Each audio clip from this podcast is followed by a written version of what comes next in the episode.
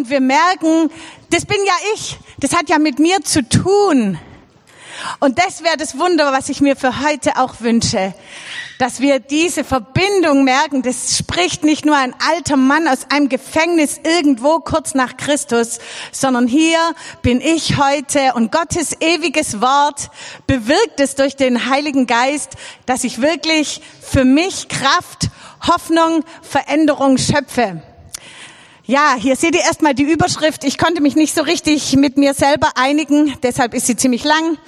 Unfertig, entschlossen, traurig und hoffnungsfroh. Paulus ist alles, nicht alles auf einmal, aber das kommt alles in dem Text vor. Und jetzt kommt die erste Herausforderung für euch. Ich hätte nämlich gern, dass wir aus Respekt vor dem Wort aufstehen und dass wir den Text gemeinsam lesen. Der erscheint jetzt hier gleich. Das sind vier Folien. Haltet durch bis zum Schluss. Also zusammen, okay? Ich will nicht behaupten, ich hätte dies alles schon erreicht oder wäre schon vollkommen. Aber ich arbeite auf den Tag hin, an dem ich das alles mein eigen nenne, weil auch Christus mich ja schon sein eigen nennt.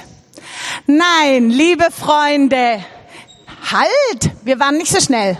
Nein, liebe Freunde, ich bin noch nicht alles, was ich sein sollte. Aber ich setze meine ganze Kraft für dieses Ziel ein indem ich die Vergangenheit vergesse und auf das schaue, was vor mir liegt, versuche ich, das Rennen bis zum Ende durchzuhalten und den Preis zu gewinnen, für den Gott uns durch Jesus Christus bestimmt hat. Ich hoffe, ihr, die ihr glaubt, stimmt darin mit mir überein. Wenn ihr in irgendeinem Punkt anderer Meinung seid, so glaube ich, dass Gott euch Klarheit schenken wird. Wir müssen jedoch darauf achten, dass wir der Wahrheit, die uns vermittelt wurde, auch gehorchen. Liebe Brüder, nehmt mich als Vorbild und lernt von denen, die unserem Beispiel folgen. Denn ich habe euch schon oft gesagt und wiederhole es erneut unter Tränen, dass viele Menschen durch ihr Verhalten zeigen, dass sie in Wirklichkeit Feinde des Kreuzes Christi sind. Sie enden im Verderben. Ihr Gott ist ihr Bauch. Sie sind stolz auf Dinge, für die sie sich schämen müssten. Und sie denken an nichts anderes als an das Leben hier auf der Erde. Aber unsere Heimat ist der Himmel, wo Jesus Christus, der Herr, lebt. Und wir warten sehnsüchtig auf ihn, auf die Rückkehr unseres Erlösers. Er wird unseren schwachen, sterblichen Körper verwandeln, so dass er seinem verherrlichten Körper entspricht. Das wirkt er durch dieselbe Kraft, mit der er sich überall alles unterwirft. Amen. Jetzt könnt ihr euch gerne hinsetzen. Ich habe also diese vier Punkte, diese vier Charaktereigenschaften von Paulus da gefunden und das erste ist unfertig. Ich lese euch nochmal den Teil dazu vor. Ich will nicht behaupten, ich hätte dies alles schon erreicht oder wäre schon vollkommen aber ich arbeite auf den Tag hin, an dem ich das alles mein eigen nenne, weil auch Christus mich ja schon sein eigen nennt. Nein, liebe Freunde, ich bin noch nicht alles, was ich sein sollte. Paulus sagt, ich habe noch nicht alles erreicht. Ich bin nicht vollkommen. Ich bin nicht am Ziel. Der große Theologe, der Wegbahner, der Durchdenker des Evangeliums, der sagt, ich bin nicht vollkommen. An einer anderen Stelle gibt er ungeniert zu, das könnt ihr hier lesen, was wir erkennen, sind Bruchstücke.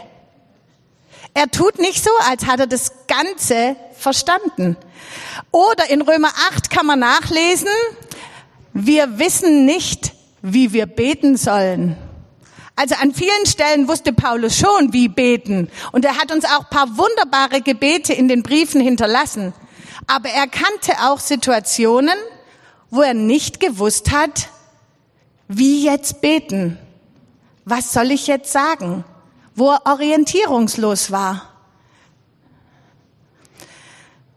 Falls du manchmal auf Christen triffst, die auf jede Frage eine schnelle Antwort haben, und die meinen, sie können jedes persönliche Leid und jede große Katastrophe ganz flott erklären, dann möchte ich dir raten, orientiere dich lieber am Paulus. Er gibt Lücken frei zu. Und er tut auch nicht so, als gäbe es keine schmerzhaften, offenen Fragen, kein unfertiges und kein rätselhaftes, wenn wir Jesus nachfolgen. Weil Spoiler, die gibt's. Wer länger mit Jesus unterwegs ist, der hat es schon gemerkt. Es gibt Fragen, die werden wir in unserem diesseitigen Leben nicht mehr beantwortet kriegen. Und es gibt auch Probleme, die werden sich nicht mehr lösen lassen.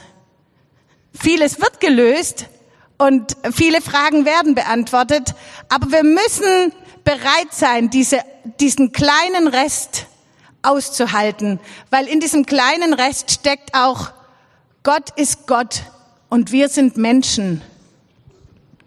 Bisschen weiter unten sagt der Paulus, nehmt mich als Vorbild, habe ich gedacht. Ist ja schon cool. Erst geht er voll so, ich weiß auch nicht alles, ich verstehe auch nicht alles und dann sagt er, nehmt mich als Vorbild. Ganz selbstbewusst irgendwie. Aber da merken wir, worum es dem Paulus ging. Es ging ihm nicht um Perfektion. Es ging ihm nicht um 100 Prozent, sondern die Richtung, die sein Leben eingeschlagen hat. Der Weg hinter Jesus her. Stimmt da irgendwas nicht? Ich bin gestorben. Habe ich gar nicht gemerkt. Danke. Oh, sorry. Die Richtung, die Paulus Leben hat, das ist das Entscheidende. Und da ist für dich vielleicht mal eine kleine Frage im Hinterkopf. Wie werden das, wenn Leute dich zum Vorbild nehmen? Ich rede nicht über Perfektion. Ich rede über die Richtung, den Schwung, in den sich dein, in die Richtung, in die sich dein Leben bewegt.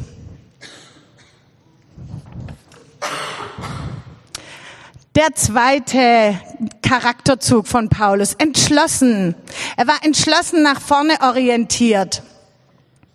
Ich lese euch nochmal die Verse vor, 13, 14. Ich setze meine ganze Kraft für dieses Ziel ein, indem ich die Vergangenheit vergesse und auf das schaue, was vor mir liegt, versuche ich, das Rennen bis zum Ende durchzuhalten und den Preis zu gewinnen, für den Gott uns durch Christus Jesus bestimmt hat. Paulus haben wir gesehen, er sieht sich nicht als vollkommen an, aber er bleibt dabei nicht passiv.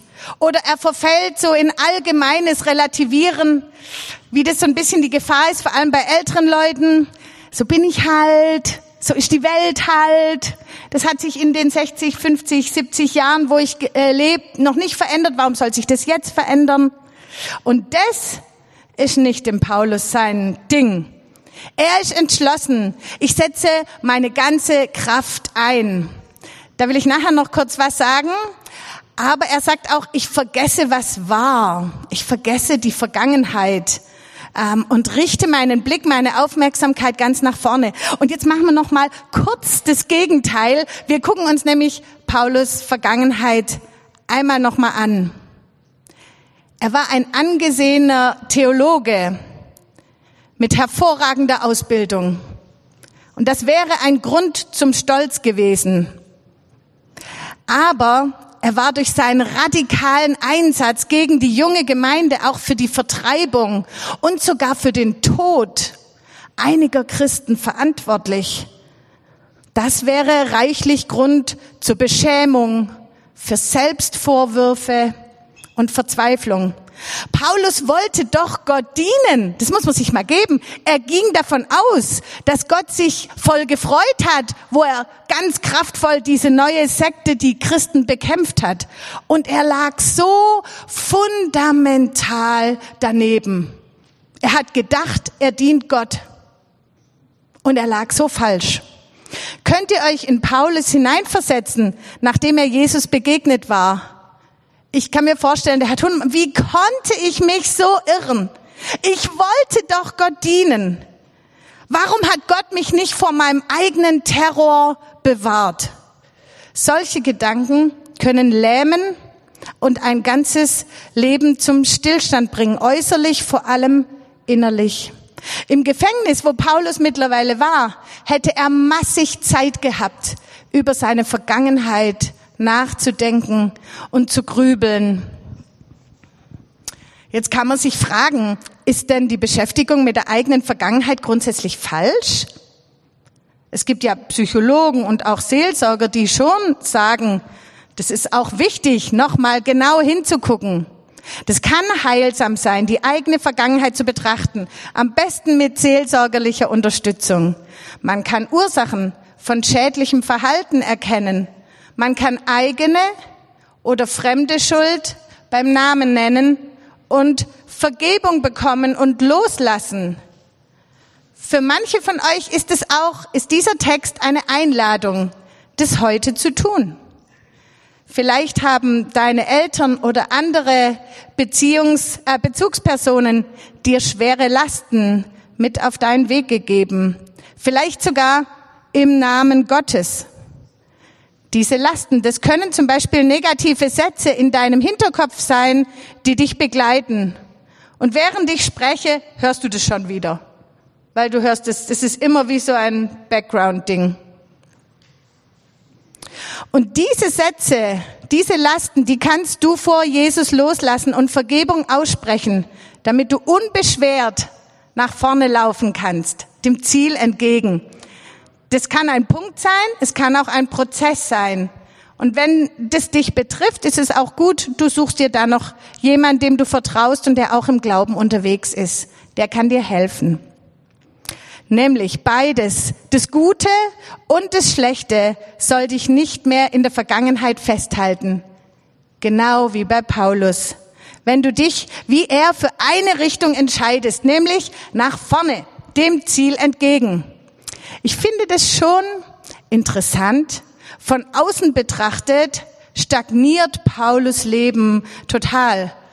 Da, da passiert nichts. Er ist im Gefängnis, als er diese Worte schreibt. Er ist ohnmächtig, er ist abhängig von der Entscheidung von anderen Leuten. Paulus muss warten. Er kann seine Zukunft nicht aktiv planen. Er kann sie nicht in die Hand nehmen und gestalten. Als ich das so vorbereitet habe, hat mich das auch ein bisschen erinnert an unsere Geschwister aus der Ukraine. Denen geht's nämlich ganz ähnlich. Die, die müssen abwarten, die können nicht einfach aktiv entscheiden, sondern andere treffen da Entscheidungen. Wie geht's da weiter in diesem schrecklichen Krieg, der hoffentlich bald zu Ende ist? Also innerliche, innerliche äh, äußerliche Stagnation bei Paulus. Innerlich ist er total aktiv. Unterwegs auf einer Glaubensreise, entschlossen, Jesus hinterher, hin zu einem wunderschönen Ziel. Der Preis, den Gott für uns bestimmt hat. Gott hat für jeden von uns einen Preis bestimmt. Er hat uns nicht gerufen und gedacht, ja, guck schon mal, dass du irgendwie über die Linie kommst sondern er hat einen Preis für uns bestimmt. Für diese Reise verwendet er auch Begriffe aus dem Sport. Ich gebe alles, damit ich das Rennen gewinne. Ich streng mich an, ich trainiere, ich übe. Du bist zu schnell, Hanna. Machst du bitte nochmal zurück? Da, ich bin jetzt bei dem unteren Punkt Entschlossenheit. Genau. Ich trainiere, ich übe, da gehört auch Arbeit dazu. Und bei Kraft, bei dem Begriff Kraft, da denken wir als geprägte Christen oft, oh ja, genau, ich soll nichts aus eigener Kraft tun. So, und heute stelle ich mich hin und sage, doch, sollst du. Aber ich erkläre es dir auch, warum. Du kannst dich niemals aus eigener Kraft erlösen. Das wird nicht funktionieren, nicht in 100 kalte Winter. Aber warum sagt Jesus, du sollst den Herrn lieben mit deiner ganzen Kraft? Sagt er. Sagt er echt, es steht in der Bibel. Sollen wir machen. Deine Kraft ist wichtig, wenn du Jesus nachfolgst. Das, was du bewirken kannst, ist voll wichtig und es macht einen Unterschied. Das ist keine Einladung zum Abwarten, faul sein, auf den großen Durchbruch warten und so lange Däumchen drehen und einfach mal nichts tun und gechillt bleiben und warten, bis Gott vom Himmel her eingreift. Hey, Paulus hat gesagt, ich nehme meine ganze Kraft und jage hinter diesem Ziel her. Ich gebe alles, ich setze mich ein. Der Begriff Arbeit stand da drin. Ich will das Rennen durchhalten. Spürt ihr in dem Wort durchhalten ist schon auch was so, manchmal hängt die Zunge und es ist anstrengend und es tut ein bisschen weh. Also ich will jetzt auch nicht so irgendwie militärisch da rüberkommen, aber es gehört dazu. Gott hat dir Kraft gegeben und mit der Kraft kannst du ihm auch dienen. Natürlich, natürlich, natürlich hat er uns seinen Geist gegeben und wir leben in Gnade und wir werden überschüttet. Und ganz oft habe ich die Erfahrung gemacht, wenn ich einen Schritt tue, nur so einen kleinen, einen halblebigen, einen ängstlichen, dann kommt die Gnade Gottes und die Unterstützung des Heiligen Geistes. Aber der Schritt, Leute, der muss sein. Wir können nicht nur warten und chillen und denken, das Reich Gottes kommt irgendwann irgendwie. Vielleicht kommt es doch auch durch dich. Gott stellt nicht deinen Wecker, damit du mehr Zeit zum Beten hast. Das machst du selber oder du machst es halt nicht. Gott legt auch nicht dein Handy zur Seite damit du überhaupt ruhig werden kannst, um ihn wahrzunehmen. Obwohl, so was ähnliches habe ich mal erlebt. Äh, ich war in Hamburg, bin heimgefahren, mit, da haben wir früh gelebt, bin ich heimgefahren mit dem Auto und das war das Dienstauto vom Reinhard.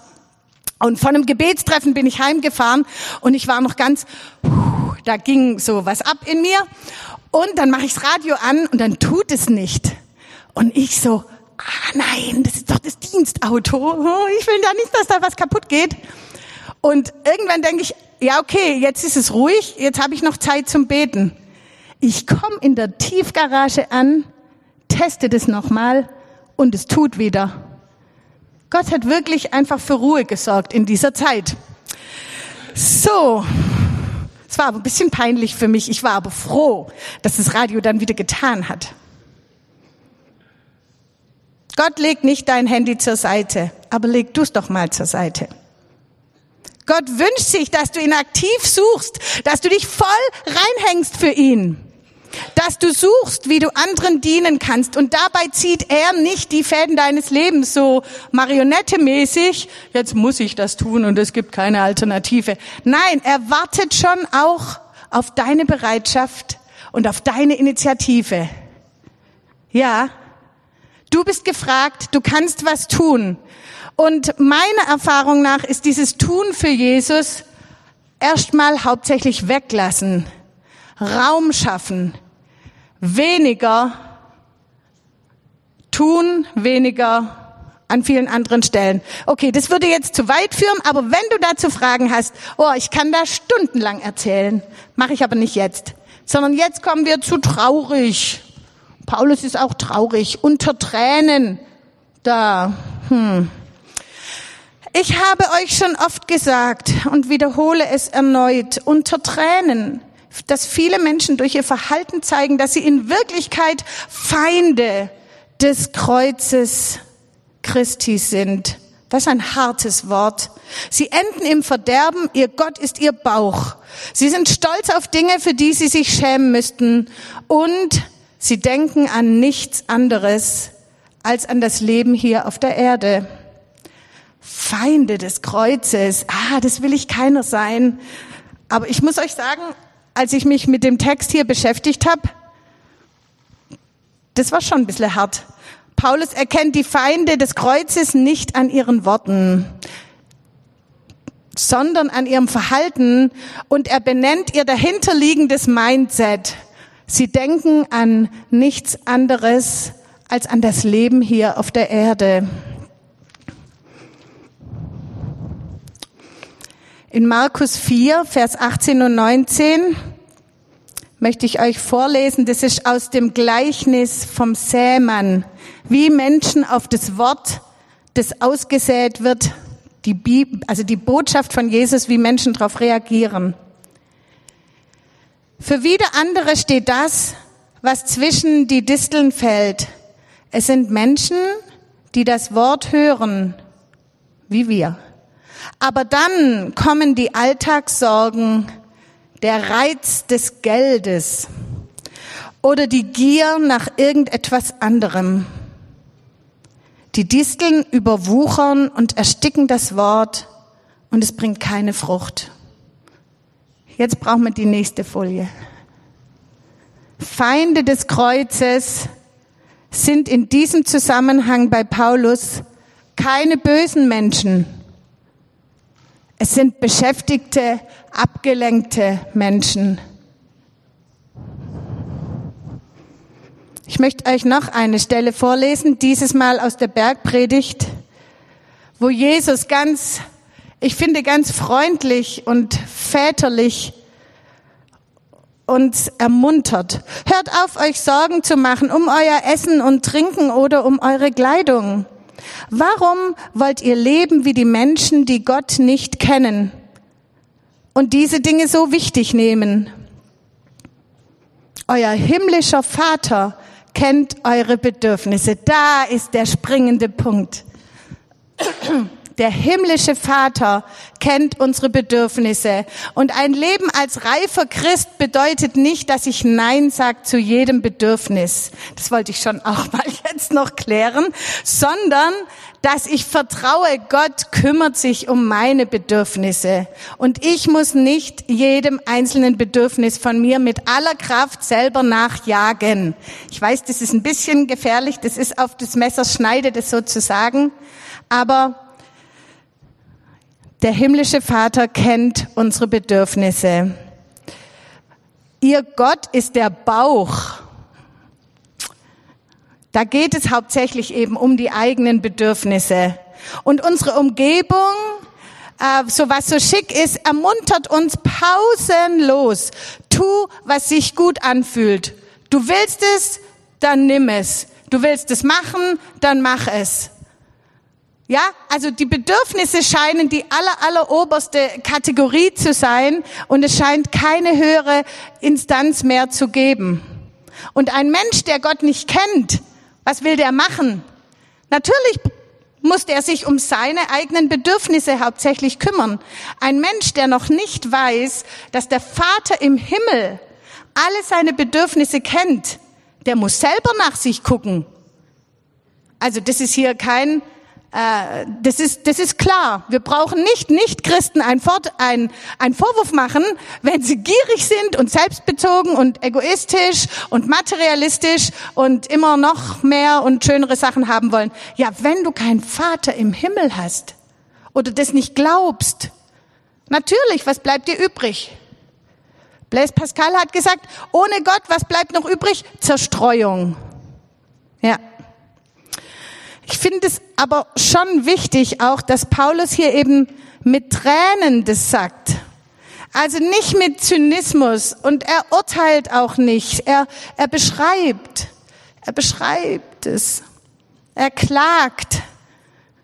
Und er ist auch traurig. An einer anderen Stelle sagt er mal, ich bin hier ganz allein im Gefängnis. Demas hat mich verlassen. Das war einer seiner Mitarbeiter. Demas hat mich verlassen. Er hat diese Welt lieb gewonnen. Der war traurig darüber. Und ich will da eigentlich auch traurig sein. Erstmal für mich selber, ja, bevor ich so nach den anderen schaue. Erstmal für mich selber. Sie denken an nichts anderes als an das Leben auf der Erde. Und Paulus malt den Philippern eine viel bessere Alternative vor Augen. Unsere Heimat ist im Himmel, sagt er. Und deshalb ist er voller Hoffnung, hoffnungsfroh. Genau. Unsere Heimat ist der Himmel, wo Jesus Christus, der Herr, lebt. Und wir warten sehnsüchtig auf ihn, auf die Rückkehr unseres Erlösers. Er wird unseren schwachen, sterblichen Körper verwandeln, so dass er seinem herrlichen Körper entspricht. Dies wirkt er durch dieselbe Kraft, mit der er überall alles unterwirft. Du bist nicht unter dem Zwang. Jetzt, jetzt kommt der beste Teil, finde ich. Du bist nicht unter dem Zwang, das Leben hier auf der Erde auszupressen wie eine Zitrone. Carpe diem kann ganz schön stressig sein, wisst ihr das? Und das brauchen wir gar nicht immer und überall. Es kommt nämlich noch was Besseres. Bücher wie zum Beispiel 99 Orte, die du gesehen haben musst, bevor du stirbst, kannst du ganz gelassen zum Altpapier oder in den öffentlichen Büchern. Naja, vielleicht doch besser zum Altpapier. Denn diesen Stress musst du dir gar nicht geben. Du brauchst auch nicht ständig dich bemühen, noch feineres Essen zu essen, noch exklusivere Getränke zu trinken, noch schöneren Urlaub zu machen, noch schickere Sachen zu kaufen. Du kannst dich freuen, dass du eine Heimat im Himmel hast und alles, was wir hier erleben, ist wirklich nur ein ganz schwaches, wie ein Schatten, sagt die Bibel, wie ein Schatten. Und das Echte kommt jetzt. Das ist kein billiger Trost. Das ist die Wahrheit. Billiger Trost ist eher hier auf der Erde zu finden. Unterhaltung, Beschäftigung, Ablenkung, Netflix, Handy. Billiger geht es manchmal wirklich nicht.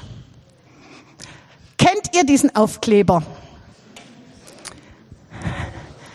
Der, der ist anscheinend überall auf der Welt zu finden. Irgendwelche selbstbewussten Schwaben kleben den an den Eiffelturm und in London irgendwie hin. Die Fritzi hat in Island den gefunden. Nett hier. Aber waren Sie schon mal in Baden-Württemberg? Nun will ich euch jetzt nicht zum äh, Schwabentum hin locken. Aber so ähnlich kannst du dein Leben hier betrachten. Ganz nett hier. Aber überhaupt nicht zu vergleichen mit dem, was auf Kinder Gottes zukommt. Es ist schon okay.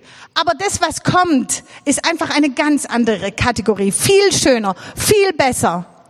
Und das kann dich mit Vorfreude füllen. Also wenn du den Aufkleber das nächste Mal irgendwo siehst, denkst du, nett im Schwabeländle, aber der Himmel ist einfach eine ganz andere Kategorie. Im Idealfall kann das deinem Leben etwas Lockeres geben. Es muss ja nicht immer alles super laufen. Dafür ist Gott übrigens auch nicht zuständig. Manche Chance verpassen wir hier. Und das ist kein Drama. Wir hätten gerne einen größeren Balkon, einen spannenderen Job, andere Nachbarn. Manche Leute ärgern uns, verletzen uns, erkennen nicht unser Potenzial, können oder wollen uns nicht verstehen. Wir haben nicht das Geld, alle unsere Wünsche zu erfüllen. Aber es kommt ja noch was. Es kommt was Schöneres, was Besseres, was Verbindendes, was Heilsames. Die Magdalena hat es in ihrer Predigt Vorfreude genannt. Paulus schreibt es so ganz lapidar dahin. Bei Christus sein ist viel besser. Viel besser. Du bist, ah doch, sorry, sorry Hannah, stimmt. Bei Christus sein ist besser wie hier leben. Es ist besser im Himmel als auf der Erde. Diese bescheuerte Tendenz Richtung Sünde, die wird nicht immer bleiben. Die ist mal weg. Das ist schon ein Grund zum Feiern, finde ich. Aber manche Leute stellen sich das jetzt so vor, wir haben dann alle eine Harfe, uah, sitzen auf einer Wolke uah, und sehen aus wie ein dicker Engel und klimpern da vor uns hin. Ich muss euch sagen, das ist leider eine sehr fiese Lüge, die uns den Himmel so darstellt, weil da hat man ja wirklich keine Böcke drauf. Manche Leute sagen, der Himmel ist wie Lobpreis, aber unendlich. Lobpreiser in Ehren, aber das finde ich jetzt auch nicht so, also unendlich kann ich mir nicht so richtig vorstellen. Wir merken schon, es ist nicht leicht vom Himmel zu sprechen, ohne in Spekulationen zu verfallen. Es wird ein erfülltes Leben ohne Mangel sein.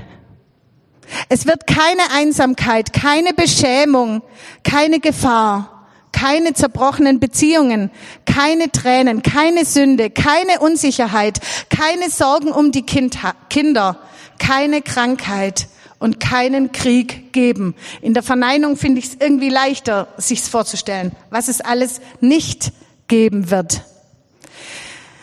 Vor dem Paradies, vor dem Sündenfall gab es im Paradies schon zwei ganz wichtige Dinge. Es gab enge, vertrauensvolle Beziehungen zu den Menschen und zu Gott. Und Leute, haltet euch fest, es gab schon Arbeit. Die Arbeit war vor dem Sündenfall. Das ich sehe das so, wir werden in unserer himmlischen Heimat nicht zur Passivität verurteilt sein. Wir können miteinander gestalten und werkeln und ausruhen und an Gottes großem Abenteuer mitmachen. Und wie das genau wird, weiß ich dann auch nicht. Aber das habe ich mir überlegt. Das finde ich jetzt noch nicht so spekulativ, sondern da komme ich schon auf das Wort zurück. Jesus Christus wird zurückkommen und unseren Körper verwandeln das ist eine wirklich gute Alternative zu ihr Gott ist ihr Bauch. Gott nimmt den Bauch schon ernst. Gott nimmt unseren Körper, unsere körperlichen und sonstigen Bedürfnisse ernst.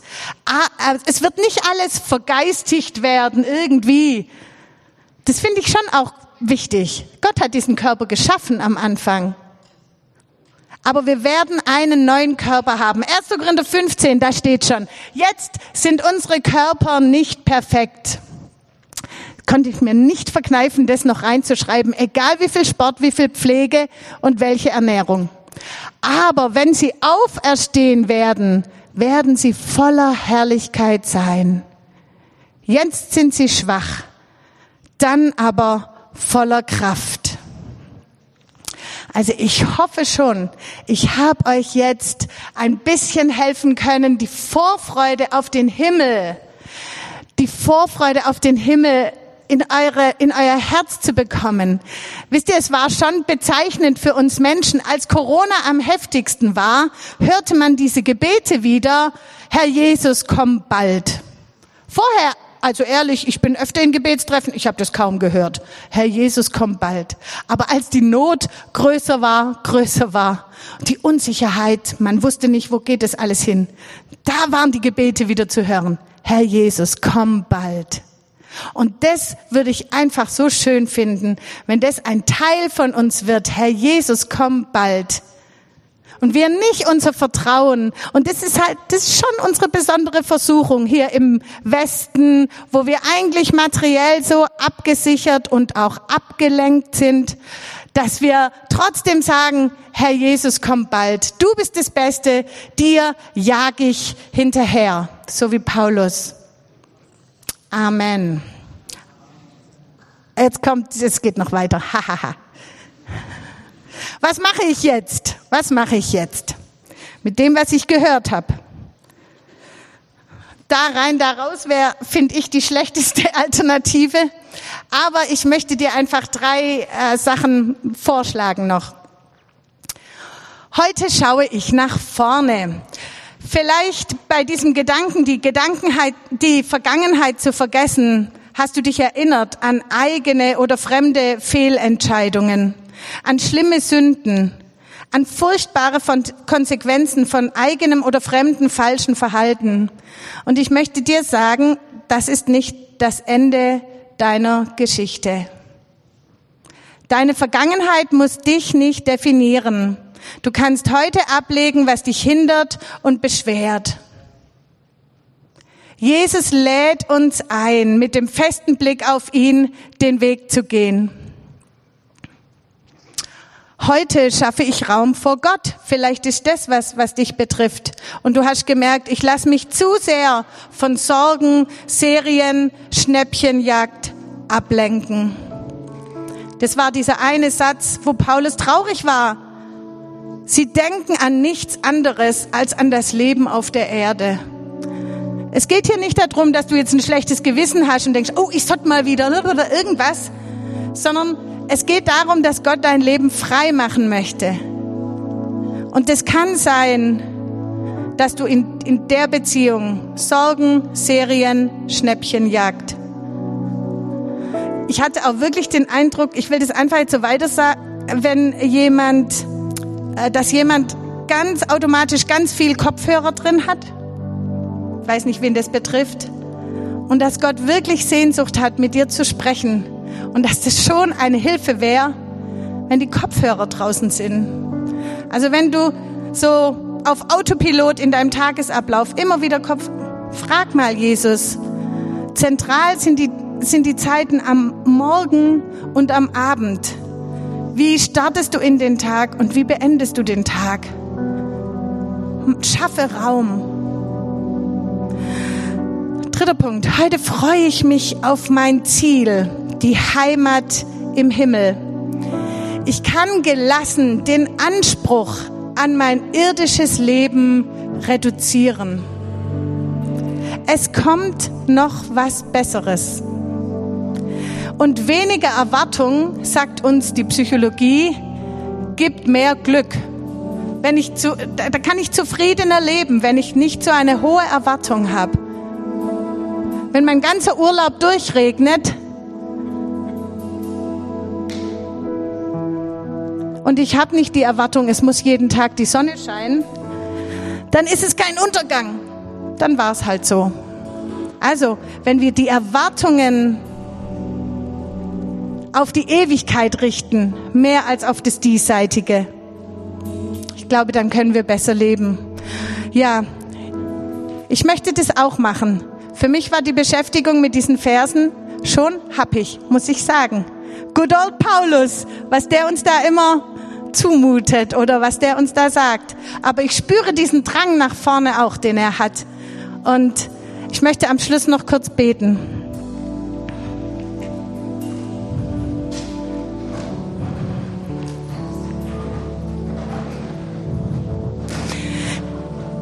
Jesus, wir danken dir, dass in der Nachfolge dir hinterher große Freiheit in unser Leben kommen kann. Freiheit von belastendem und vergangenem. Freiheit auch von diesem Zwang unserer Kultur, uns immer anzupassen, das zu machen, was die anderen machen. Herr, wir möchten so gern dir hinterher, aber wir brauchen diesen klaren Blick auf dich, damit wir sehen, du bist es alles tausendmal wert. Dass wir auch Nein sagen, dass wir Raum schaffen. Du bist es wert. Du hast dein Leben für uns gegeben. Und du hast deinen Geist in uns gegeben. Und du hast uns dein Wort gegeben. Und so vertraue ich uns alle jetzt in deine Hände. Amen.